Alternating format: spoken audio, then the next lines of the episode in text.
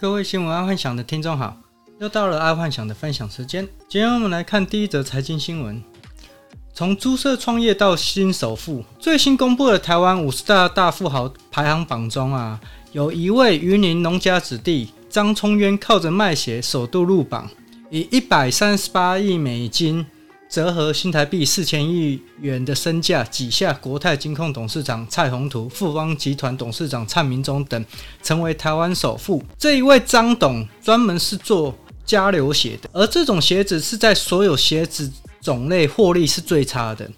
说到加流鞋，可能听众比较不知道是什么。其实加流鞋就是我们学生时代啊必穿的白布鞋，号称所谓北部鞋啦。而知名白布鞋品牌比较知名的就有 Converse 跟 Vans。然而，因为白布鞋的获利太差啊，慢慢的各大 OEM 鞋厂就不做了。但这个张董啊，却一直坚守着只做加流鞋，不断的在技术跟设备进步，所以也就慢慢自然而然的，全球的加流鞋的订单都转到张董的公司。这在商场上就是说，这就商场上说的“一盆一卡卡固的实力耶”。当大家都不要做，而只剩你可以做的时候，到那个时候，你自然而然就会成为主角，而且市场也非迁就你不可。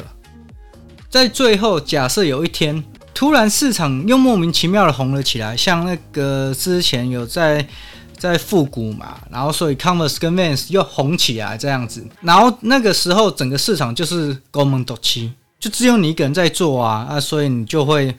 获利非常好，成长的速度啊，就会像在创投常常说的，当风来了，连猪都会飞。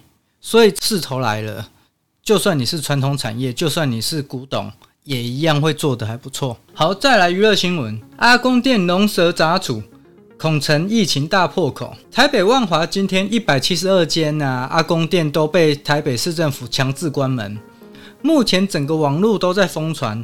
新北市的狮子会的梗图，最大的梗图是啊，台北市政府啊要通知万华附近六十万则简讯去给阿公店的人。这个六十万则简讯应该会造成不小的家庭风波跟离婚风潮吧？但还好卫生署是给了一个很好的解释，就是纯粹人与人的接触而已。哦，这个是。以前没有想过的哦，就纯粹是人与人的接触跟连接啊，这这没有什么。我看到刚刚爱幻想看到最新的梗图，就是收到简讯这一些，可能致死率会比较高。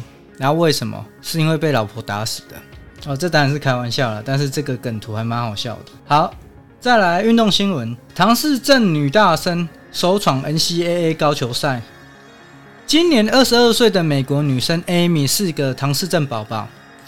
但他可以靠他的努力打进 NCAA 的高球比赛，这个我相信会是对全世界糖宝宝是一个很大的鼓励。其实这个也跟今天财经新闻分享的一样啊，专精一样东西，，he pay 卡卡固就是你耶。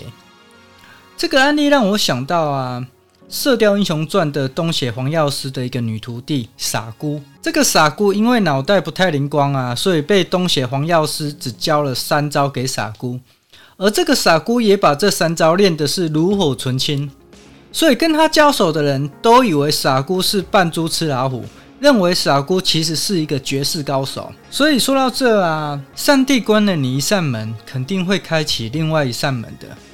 只不过可能是要慢慢的摸索出来而已。现阶段如果有失智的，如果有过得不好的人，没关系，多去读一点书哦，或者是跑个步，增强自己一点体力。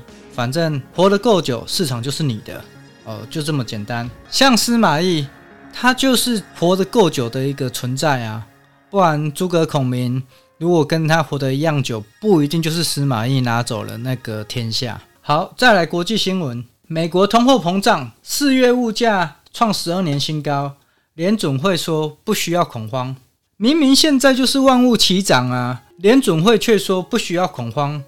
爱幻想当然知道政府会说不用恐慌，但人民的荷包变薄是事实啊。假设当人民的一千块钱买跟去年相同的东西，但却比较少，而收入又没有比去年高时，人民一定会起身反抗政府的，所以难怪拜登比川普印钱印得还凶。毕竟只要实质购买力没有比去年低就好，所以通膨就让它通膨吧。然后钱再印就有啊，而且印钱这个还是美国的专利哦。再来第二则国际新闻：土牛粪可以抗新冠病毒。印度在民间的迷信啊，造成疫情更失控。印度那边贫富差距很大，可以说比台湾还要严重。然后正所谓有钱怕生，无钱怕死嘛。所以导致没钱的人到处找偏方，然后结果造成了整体印度更失控了。尤其是现在啊，新闻在说为何他们现在都没有在燃烧尸体了，而是直接把尸体丢进恒河。那是因为目前来说木材已经烧到没得烧了，所以他们才决定要把人丢到恒河。可是新冠病毒在水中并不会立即死亡。所以，假设一定数量的尸体载满了病毒，然后都到了恒河，那肯定印度是无法挡住疫情的。有可能在那之后啊，印度可能会有发生政变，这绝对是人祸啦，哦，绝对不是天灾。相对的，从印度的例子来看呢，台湾破洞已经产生了。假设明天还很严重的话，该封城就封城吧，虽然会影响到台湾整体经济。但至少破口要堵住才行，不然好不容易迎来全世界的转单潮，然后现阶段如果出现破口，那就之后就没办法挽救，所以亡羊一定要补牢啦。现在现阶段就是先把破口给堵住。好，再来生活新闻，卖场下班涌人潮，泡面罐头部分货品被扫空。这一波的疫情来得又快又猛，很多人在下班后都跑去囤货了。每一个人都囤好囤满，但好笑的是啊，今天下午台湾全岛啊轮流大停电，那些买生鲜蔬果的应该是满满的干才对。台湾目前呢、啊、遇到了限水、停电跟新冠病毒，然后整个感觉就今天好有末日的既视感的 feel。在爱幻想赖群的小道消息啊，明天应该会有更多的感染者。然后为何政府今天没有一起说明？因为假设啊，今天政府一起说明的话，可能就要直接提高到三级了，然后慢慢的报，这样政府就不用提高到三级。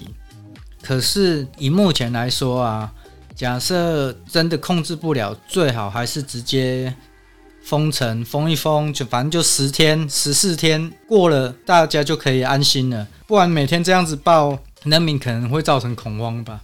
好，再来科技新闻。滴滴除了拉人也拉货。现在台湾的 Uber 啊，还是以载客为主，但阿幻想猜想，在没多久的将来，Uber 也可能可以载货了。因为现阶段呢、啊，电商跟网络的兴起，所以几乎人人是老板，运货的需求啊，远大于载人。如果 Uber 啊，除了可以载人，还可以兼载货啊。我相信整体司机的薪水应该可以再往上跳三四成左右，而且一次满足三方的获利模式，这个还蛮好的。好，今天就跟各位听众分享到这，记得帮爱物幻想按赞加分享哦。晚安，拜拜。